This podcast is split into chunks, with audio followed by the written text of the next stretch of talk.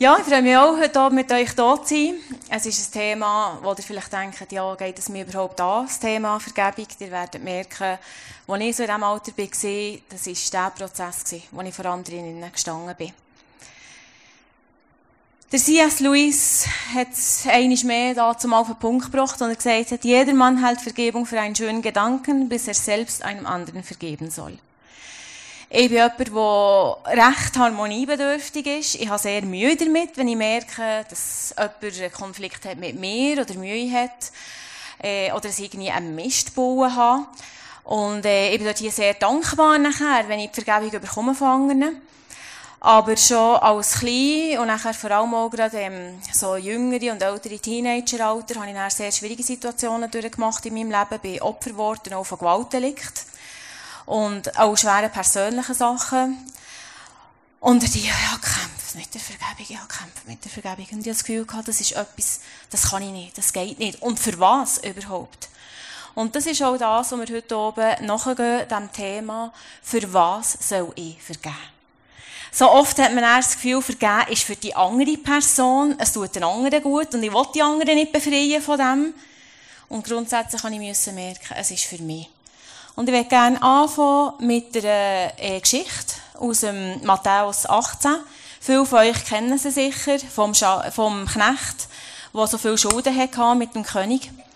Eines Tages hat der König das Gefühl, er will jetzt schauen, wer mit dem was für Schulden hat. Und er hat effektiv der Typ in seinem Reich, der eine Million, und heutzutage wäre es auch eine Milliardenschuld mit ihm hat. Und dann hat er gesagt, gut, holt den her, ich muss mit dem abrechnen. Und wie hat sich recht der Typ gefühlt? Stellt euch mal vor, der weiss die Schuld, die er hat und muss vor den König gehen und so. Und dann geht er vor den König. Und jetzt müsst ihr euch vorstellen, der hat sieben Leben können haben. Er hat die Schuld nie können abzahlen. Und er geht im Prinzip mit einer, wie soll man sagen, fast mit einer Frechheit vor den König und sagt, König, hab ein bisschen Erbarmen mit mir ich zahle dir alles zurück. Hab ein Erbarmen mit mir. Ich zahle dir alles zurück. Lächerlich. Absolut lächerlich. Es ist unmöglich gewesen. Was ist mit jemandem passiert in dieser Zeit? Das heisst, er wäre ins Gefängnis gekommen, sein ganzes Haus, also seine Frau, seine Kinder, seine Sklaven, alles wären versklavt worden an andere, für das sie Geld reinbringen. Sein ganzes Hab und Gut wäre verkauft worden der Mann hat nichts mehr gehabt. Gefängnis wäre einfach das, was vor ihm war. Was sagt der König? Er vergibt ihm alle Schuld. Alles. Er hat nicht gesagt, ich gebe dir noch ein paar Jahre, was schon sehr gnädig wäre. Er hat nicht gesagt, ja, zahlst mir einfach, bis du pensioniert wirst, alles zurück. Er hat gesagt, ich vergebe dir alles. Der König hat ihm mit dem ein neues Leben gegeben. Das war wie wenn er seine Identität gewechselt hat und gesagt, du bist frei. Du, dein ganze Haus, alle können ein neues Leben anfangen. Was denkt ihr, wie muss sich der gefühlt haben? Was vermutet ihr? Erlöst? Befreit? Überglücklich? Das ist doch das, was man sich vorstellt. Der muss gejubelt haben, der muss gumpet sein. Und so ist er aus dem Thronsaal rausgegangen und dann sieht er, dass ihm hier einer entgegenkommt. Und das war ein Mitknecht, der hat eine kleine Schuld mit ihm. Ein paar hundert Franken. Was ist das im Vergleich mit den Millionen, die er hat als Schulden hatte? Brauche ich das Geld noch? Brauche ich das Geld noch? Die paar hundert Franken? Nein. Aber geht auf ihn zu, er packt ihn, und so steht sie Bild am Kragen und würgt ihn und schüttelt ihn und sagt, zahl mir jetzt sofort all das Geld zurück. Was macht der arme Typ? Geht vor ihm auf die Knie und sagt, hab ein bisschen Erbarmen mit mir. Ich zahle dir alles zurück. Ich habe ihm gesagt, ich bin schon mit anderen fertig geworden. Ich habe in Hochsicherheitsgefängnis gearbeitet. da hat es dann noch andere Typen von Mafia.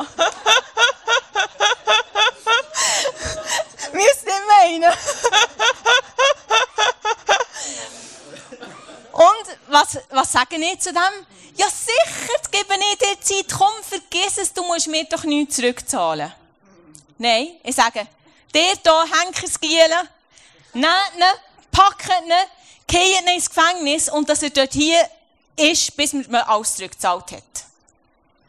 Da ist wieder anfangen. Da ist doch etwas abstrus. In dem Moment, wo der vor mir auf die Knie geht und genau die gleichen Worte sagt, die ich fünf Minuten vorher gesagt habe, sollte es doch oben, wenn da etwas vorhanden ist, Klick machen, oder? Aber der Klick ist nicht gekommen. Aber es hat auch noch ein paar andere gehabt. Die haben die Situation vorher vor dem König gesehen. Die haben gewusst, was passiert ist. Und die haben diese Situation gesehen. Die hätten können sagen, mir doch gleich. Aber sie sind zum König gegangen und haben ihm es erzählt. Und der König hat gesagt, ja, pff, das ist mir doch gleich, das ist sein Problem. Klar wäre es schön gewesen, wenn er ihm vergeben hat. Ist das Geschichte? No. Der König hat gesagt, bringt ihn. Sie ihn holen. Wenn es ihm schon vorher schwer gefallen ist, vor den König herzutreten, stellt euch mal vor, wie es jetzt muss sein. Ich habe das Gefühl, die haben müssen schleifen am Boden nachher. Und er hat wieder vor den König müssen. Das Mal war keine Rede mehr vor Barmen. Das Mal hat der König gesagt, hättest du nicht auch dem sollen vergeben, wie ich dir vergeben habe? Nehmt ihn, geht ins Gefängnis und foltert ihn, bis er alle Schuld zurückgezahlt hat. Autsch. Was heisst das bei dieser Schuld? Foltert ihn, bis er alles zurückgezahlt hat. Wie lange ist das? Ewig. Und am Schluss kommt ein Teil in der Bibel, der mir gar nicht gefällt. Es hat so ein paar Teile, die ich gerne hätte, wenn die nicht drinnen wären. Und es heisst, wenn ihr eurem Nächsten nicht so vergebt, wie ich euch vergebe, dann kann ich euch auch nicht vergeben. Und ich kann euch sagen, ich habe gekämpft mit dem. Ich habe das so unfair gefunden. Ich habe gesagt, all die Leute, die mein Leben kaputt gemacht haben, die meine Kindheit, die meine Jugend kaputt gemacht haben, und ich soll denen vergeben gesagt, Gott, kannst du noch härter sein? Das ist unfair, das ist gemein, das ist nicht gerecht. Und ich habe das Gefühl, es ist ein härter Gott da dahinter. Das ist nicht mein liebender Vater. Bis ich zum Punkt gekommen bin, wo ich gemerkt habe, Gott sagt mir nicht, du musst vergeben, weil er mir eine Last auflegen will, die schwer ist. Sondern vergib, weil ich weiss, wie schwer das du trägst an den Konsequenzen. Und so sind die Konsequenzen von der fehlenden Vergebung. Etwas vom Grössten ist das eigene Gefängnis. Wer ist schlussendlich im Gefängnis gelandet, in dieser Situation? Der, der nicht vergeben hat. Es ist wie, ich will die Person oder die Personen einsperren, die mich so verletzt haben, aber ich gehe selber in die Zellen rein, ich nehme den Schlüssel, tue von außen zu und schieße den Schlüssel weg. Und wie wir sehen, ist schlussendlich nicht die Person im Gefängnis, die ich meine. Ich hocke dort drinnen. Und ich kann euch sagen, es ist ein Herzgefängnis. Die Isolation und Bitterkeit von da von wachsen. Ich hocke allein dort drinnen. Und so sind andere fehlende Konsequenzen auch Tat verletzt uns weiter. Einer von unseren Professoren hat mal gesagt, es ist wie, wenn dich jemand verletzt, sticht dir mit einem Messer rein und wenn du nicht vergisst, nimmst du das Messer und steckst es immer wieder rein. Und jedes Mal tut es dir wieder weh. Und noch mehr weh. Und noch mehr weh. Und du wirst wie nicht los. Es hat physische und psychische Konsequenzen. Wir wissen heutzutage, in Studien beweisen, dass das Menschen, die nicht vergeben können, effektiv oft chronische Kopfschmerzen oder Rückenschmerzen, Bauchprobleme, alles so kann. Es muss nicht, aber es kann von dem her kommen. Bitterkeit, das ist so eine perfide Pflanze. Die hat Wurzeln, die gehen so tief. Wenn die mal anfangen wachsen und das Herz fest haben, die wird man fast nicht mehr los. Und die Isolation, Beziehungsproblem. Etwas vom Schlimmen war für mich, wie ich auch andere verletzt habe, die nichts mit dem zu tun hatten. Beziehungsproblem. Ich habe später gemerkt, bis in die Zeit, wo wir Kinder hatten. Sachen, die ich zum Teil so das Gefühl habe, das ist nicht fair. Sie haben so die behüteten Dinge, die ich nicht hatte und sind nicht dankbar dafür oder so. Und was ist das Resultat? Wir wollen Gerechtigkeit in dieser Situation, wo wir sind verletzt wurden, aber ja keine Barmherzigkeit. Und da habe ich mir anfangen fragen. Vor wem will ich schlussendlich eine stehen? Nur, in Anführungszeichen, vor einem gerechten Gott, weil Gott ist immer gerecht. Oder auch vor einem barmherzigen Gott. Kann ich vor einem gerechten Gott bestehen, der nur gerecht ist? Ich kann es nicht. Ich brauche Gottes Barmherzigkeit. Die Konsequenzen von ungeheilten Wunden verletzen andere. Ich habe enorm viele Leute verletzt. In all diesen Jahren.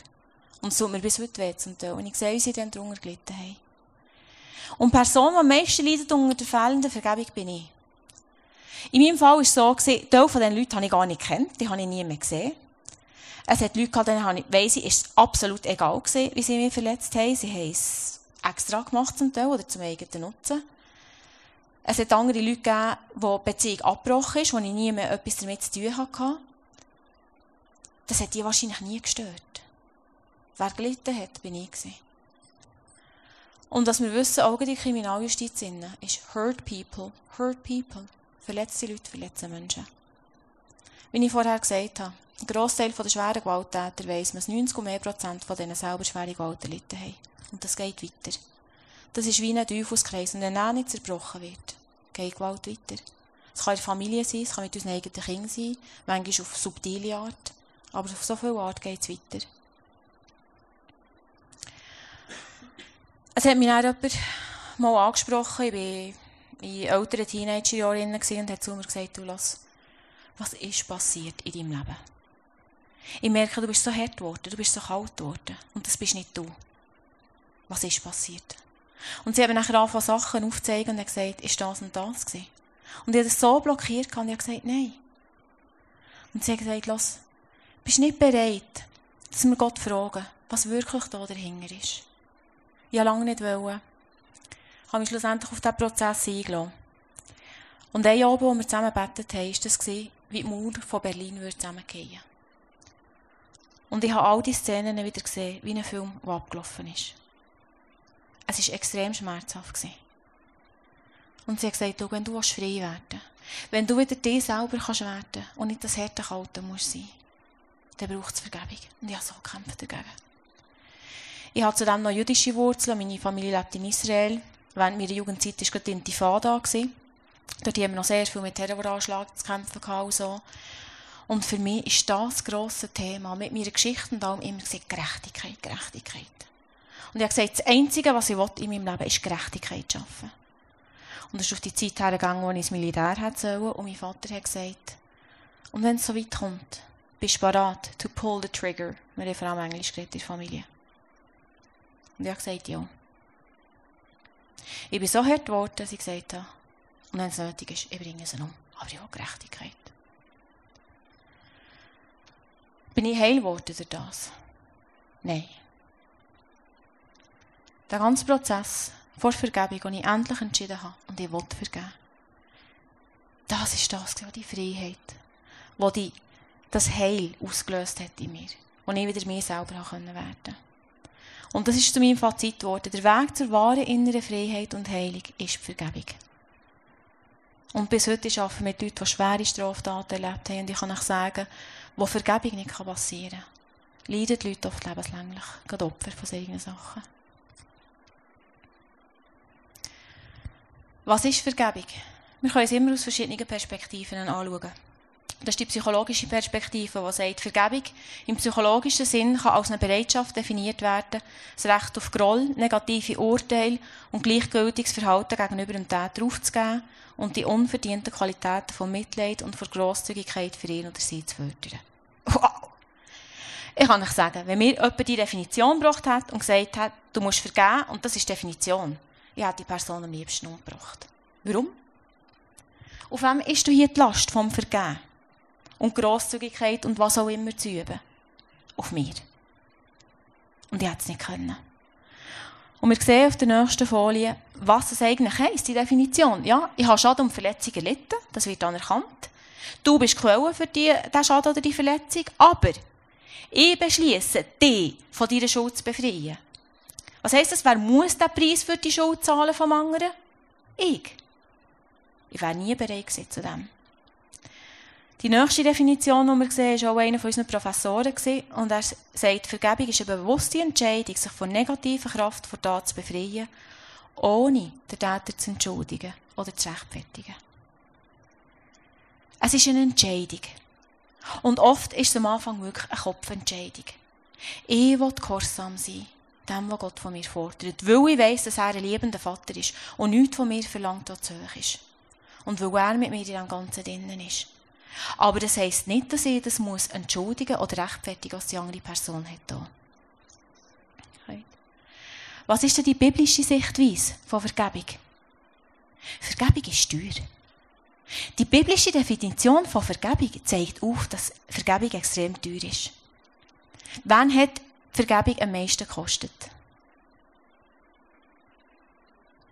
Jesus. Und was hat es gekostet? Sein Leben. Und was mich so berührt hat, ist, im Jesaja 53 lesen wir, er ist für meine Schuld gestorben, genauso aber auch für die Schuld der anderen, auch die, die gegen mich sich verschuldigt haben. Aber er ist nicht nur für die Schuld gestorben, das heisst auch für meine Schmerzen, für meine Verletzungen. Was heisst das? Jesus hat am Kreuz alles gedreht. Der hat nicht nur den Schmerz erlitten, den ich dort hier hatte. Der hat noch die ganze Schuld gezahlt, meine und die vom anderen, und den ganzen Schmerz. Und im Hebräer 4, 14 bis 16 lesen wir, dass wir einen hohen Priester haben, im Griechischen heisst, der sich mit uns identifizieren kann. Das heisst, es ist jemand dort, der genau weiss, durch was ich durchgehe, der genau weiss, was ich gelitten habe. Die Bibel tut das nicht vernötigen oder verharmlosen, sondern nimmt es absolut ernst. Und ich sage immer wieder, das Kreuz für mich ist ein Symbol der ausgestreckten Arme. Wo Jesus sagt, komm zu mir mit all deinem Schmerz. Komm zu mir. Ich verstehe dich und ich habe Zeit für das. Vergebung ist von dem her etwas zwischen mir und zwischen Gott. Im Markus 12, 25 lesen wir nämlich, wenn du in deinem stillen Kämmerchen bist, du allein, ich allein, und merkst, dass du etwas hast gegen eine andere Person, vergib. Wo ist die andere Person? Nie. Es ist zwischen mir und zwischen Gott. Es ist der Moment, wo ich Gott das Ganze hergehe und sage, du hast gesagt, dass du am Kreuz den Preis gezahlt hast. Und wenn wir Matthäus 6, 12 richtig anschauen, steht ja so, wie wir vergeben unseren Schuldigen. Also es ist eine Schuld da, wenn wir andere so verletzen, es ist Schuld da. Und Schuld muss gezahlt werden. Und ich kann zum Kreuz gehen. Ich kann den Preis, den es braucht, für die Schuld zu decken, in Empfang nehmen. Und mit dem die Rechnung begleichen. Ist etwas zwischen mir und zwischen Gott, das mich freisetzt. Es ist bedingungslos, weil die andere Person ist nicht da. Es hat nichts mit der anderen Person zu tun. Es ist für das ich frei werden für das ich heil werden. Was Vergebung nicht ist. Vergebung bedeutet nicht vergessen, entschuldigen oder rechtfertigen von den Taten. Auch bedeutet Vergebung nicht zwingendermaßen Versöhnung. Auf das kommen wir noch. Vergebung und Versöhnung sind zwei ganz verschiedene Sachen. Und das dürfen wir nicht vermischen. Vergeben ist also nicht entschuldigen. Wir tun in keiner Weise entschuldigen, was die Person gemacht hat. Weil Entschuldigung heisst, der Täter hat einen guten Grund gehabt. Tod oder Tolerieren ist ein Rechtfertigen vor Tat. Und Versöhnung ist die Wiederherstellung vor Beziehung. In Situationen, die ich erlebt habe, hat es gar keine Versöhnung können geben, wo ich die Leute zum Teil nicht kennt habe. Das ist nicht das, was muss sein. Dass Vergebung nicht vergessen ist, ist mir ganz wichtig, weil oft wird der Druck aufgelegt. Aber du hast doch vergeben, das solltest du doch vergessen haben. Unsere Hirne sind ausgelegt auf chemische Prozesse, die dort passieren. Und ein chemischer Prozess ist, dass wir speichern können. Wir speichern durch Information.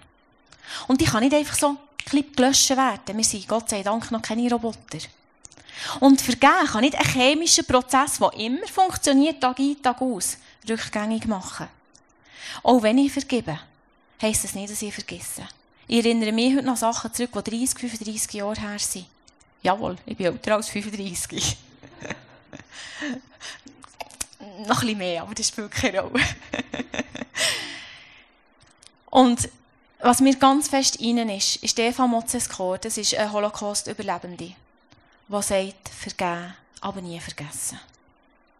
Vergeben, aber nie vergessen. Das war für mich so heilsam, das zu hören. Vergeben heisst nicht, ich muss vergessen.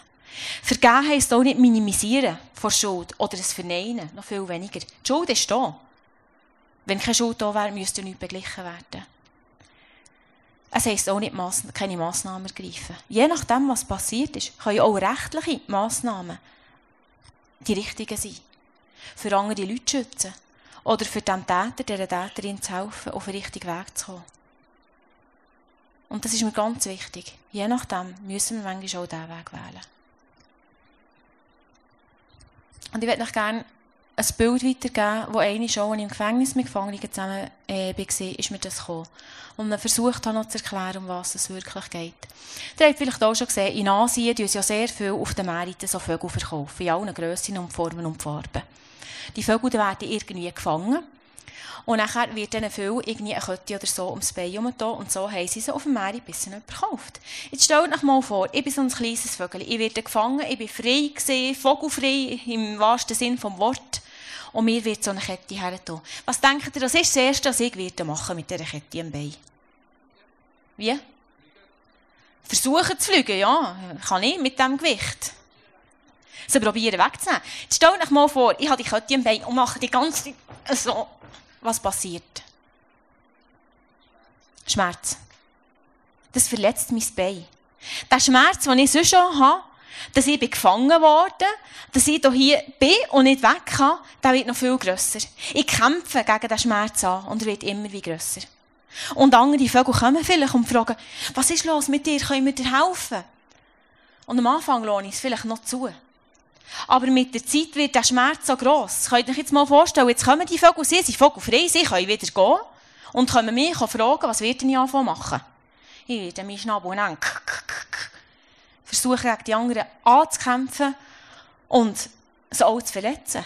Denkt ihr, die kommen nachher noch? Mit der Zeit bin ich allein. Die Isolation wächst und mit dem von Bitterkeit anfangen wachsen. Menschen verstehen mich nicht. Ich bin allein in diesem Schmerz. Was braucht es, dass ich frei werden kann? Kann ich mich selber befreien?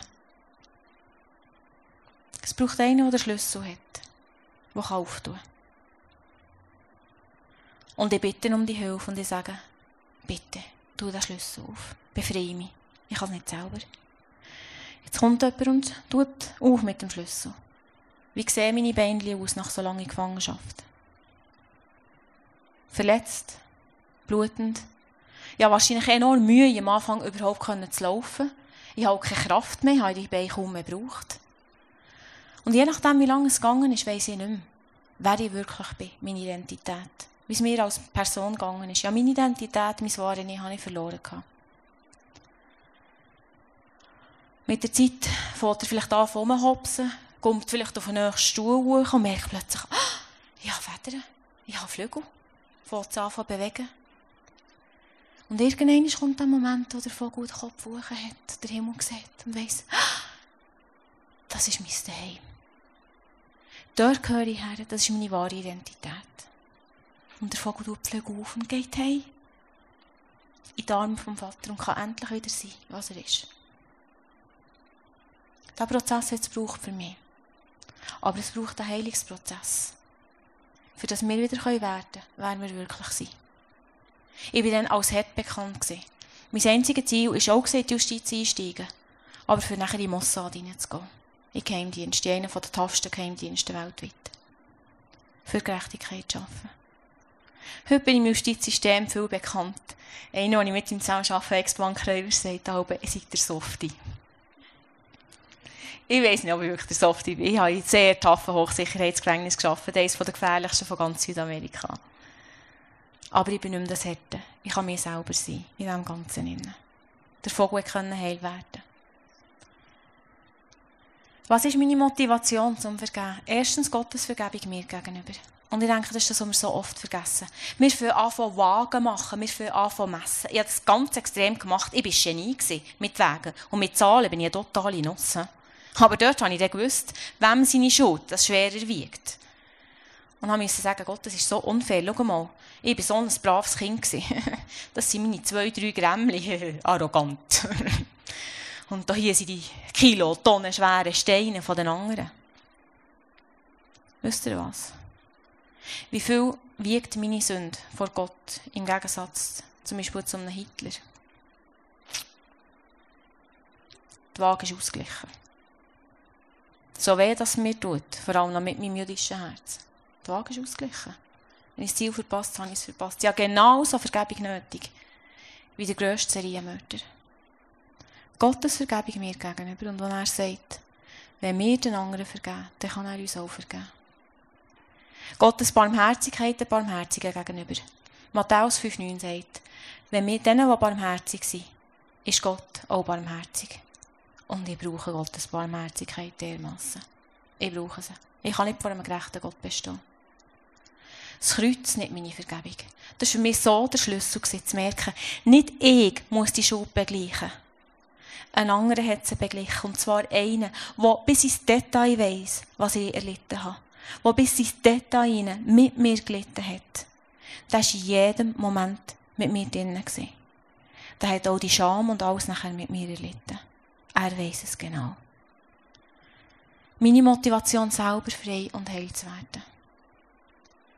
Gott hat hier einen speziellen Weg gehabt mit mir. Jahre später, ich habe schon in Chile gearbeitet, in dem Gefängnis. Wir hatten eine Sitzung. Gehabt.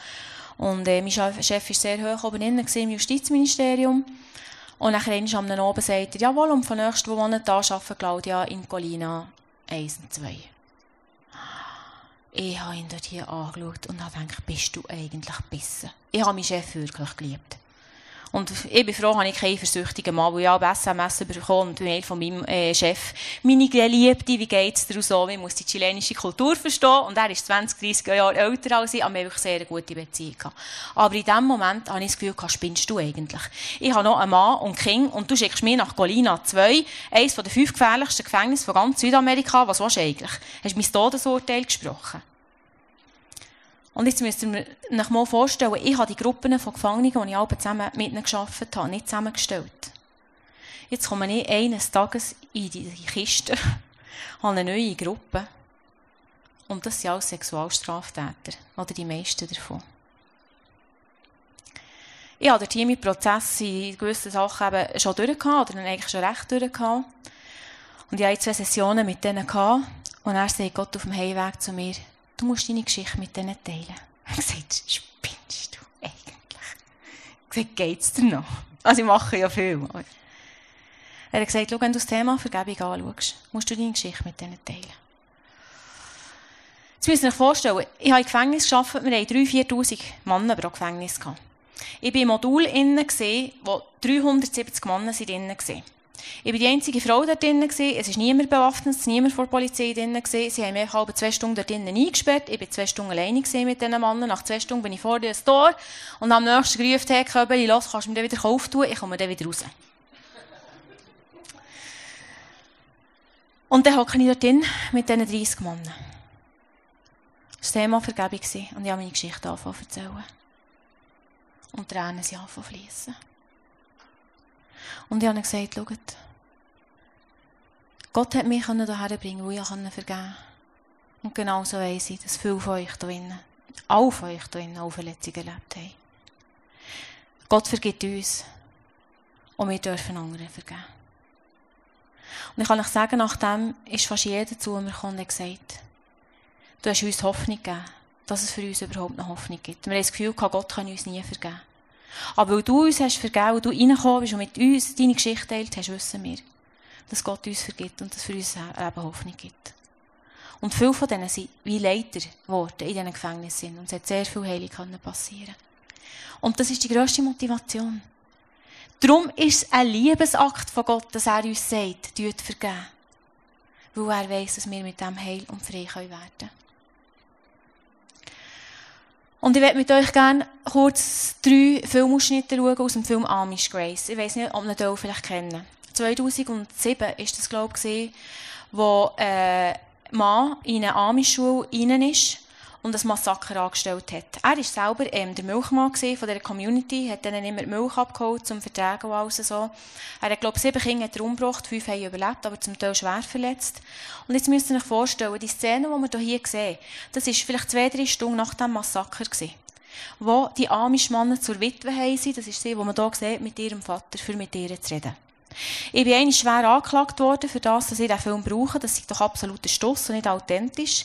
Eine von meinen Professorinnen der Eastern Mennonite University ist Traumatherapeutin von dieser Gruppe. Und sie hat gesagt, der Film ist absolut authentisch. Was man hier sieht, was am Anfang passiert ist, das war ihre Entscheidung zum Vergeben. Nachher ist ein Trauer- und Heilprozess gekommen und ein Jahr, zwei gedauert hat. Aber man sieht, wie Vergebung eine Entscheidung ist. Nicht zu machen? War eines der Mädchen verwandt mit Ihnen?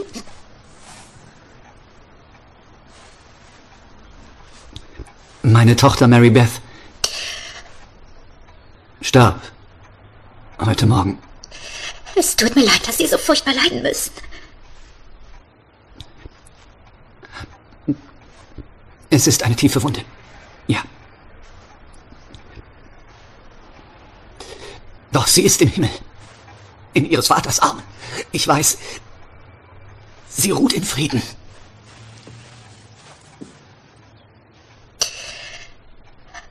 Es tut mir leid. Es tut mir so leid. Wir bedauern ihren Verlust ebenso. Ja. Mein Verlust? Sie verloren ihren Mann. Ihre Kinder verloren ihren Vater. Wir trauern auch mit ihnen. Wir hegen doch keinen Groll gegen Charlie, er war uns doch gut bekannt. Wir kamen her, um zu sagen, dass wir ihm vergeben. Sie vergeben ihm? Denn so ihr den Menschen ihre Fehler vergebet, so wird euch euer himmlischer Vater auch vergeben. Matthäus 6,14. Wir werden nicht zulassen, dass Hass in unserem Herzen wächst. Wir wissen, dass Sie scharfen Verurteilungen entgegentreten werden müssen. Und wir möchten Ihnen unsere Hilfe anbieten. Wir sind Ihre Nachbarn. Und benötigen Sie oder Ihre Kinder irgendetwas, dann hoffen wir, dass Sie zu uns kommen.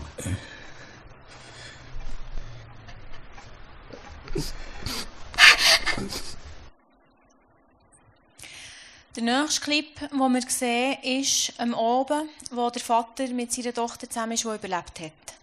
Und ähm, wo sie das Thema wieder aufnehmen.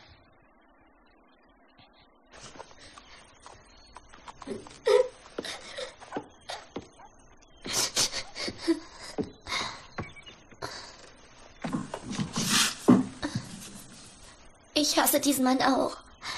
Er hat etwas ganz Böses getan. Ich hasse ihn mehr als alles sonst. Er hat etwas sehr Böses getan. Und äh, ich verurteile dich nicht, dass du ihn hast. Du kannst ihn hassen. Solange du willst. Aber sag mir dieser Hass, den du spürst, wie fühlt sich das an? Fühlt sich das gut an? Nicht wirklich. Nein. Hass ist ein sehr großes, sehr hungriges Biest mit vielen scharfen Zähnen und es will dein ganzes Herz auffressen und keinen Platz für Liebe übrig lassen. Wir haben großes Glück, dass Gott das weiß. Er ist derjenige, der die gerechte Bestrafung übernimmt, damit wir nicht immer diesen schrecklichen Hass in unseren Herzen herumtragen müssen. Wenn wir das nicht wollen, wenn wir bereit sind zu vergeben, Vielleicht kann ich ihm vergeben und nur noch ein kleines bisschen hassen.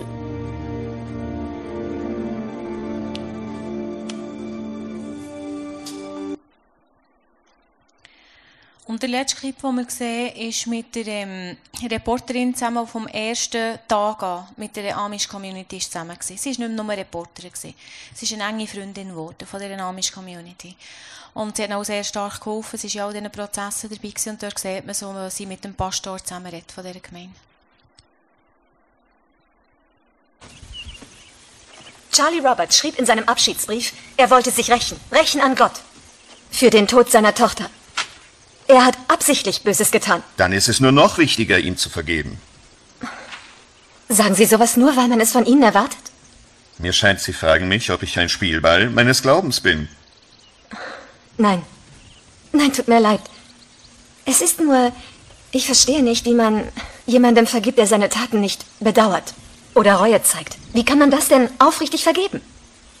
Vergebung kommt aus einem offenen Herzen. Und sie kommt frei von Bedingungen. Oder sie kann gar nicht kommen. Ich denke, es zeigt so gut auf, um was es geht. Vergebung ist eine Entscheidung. Wenn wir nicht vergeben, den Hass, der uns so fertig macht. Und es kommt aus einem offenen Herz raus. Und dort kann der Prozess nachher wirklich anfangen. Die Frage kommt nachher schnell auf, und die Gerechtigkeit. Und da dürfen wir wissen, Gott ist ein gerechter Gott. Und er sagt in der Bibel, dass er Bosheit hasst. Dass er Gerechtigkeit wird schaffen. In diversesten Fällen in meinem Leben habe ich nie menschliche Gerechtigkeit gesehen. Oder das, dass zum Teil unbekannte Leute waren. Aber ich durfte lernen wissen, Gott wird Gerechtigkeit schaffen zu seiner Zeit und so auf seine Art.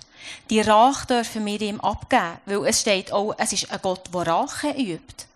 Und er wird uns rächen, auch wenn wir es nicht sehen. Ich darf die Aufgabe darf ich abgeben. Es ist ein Heilungsprozess.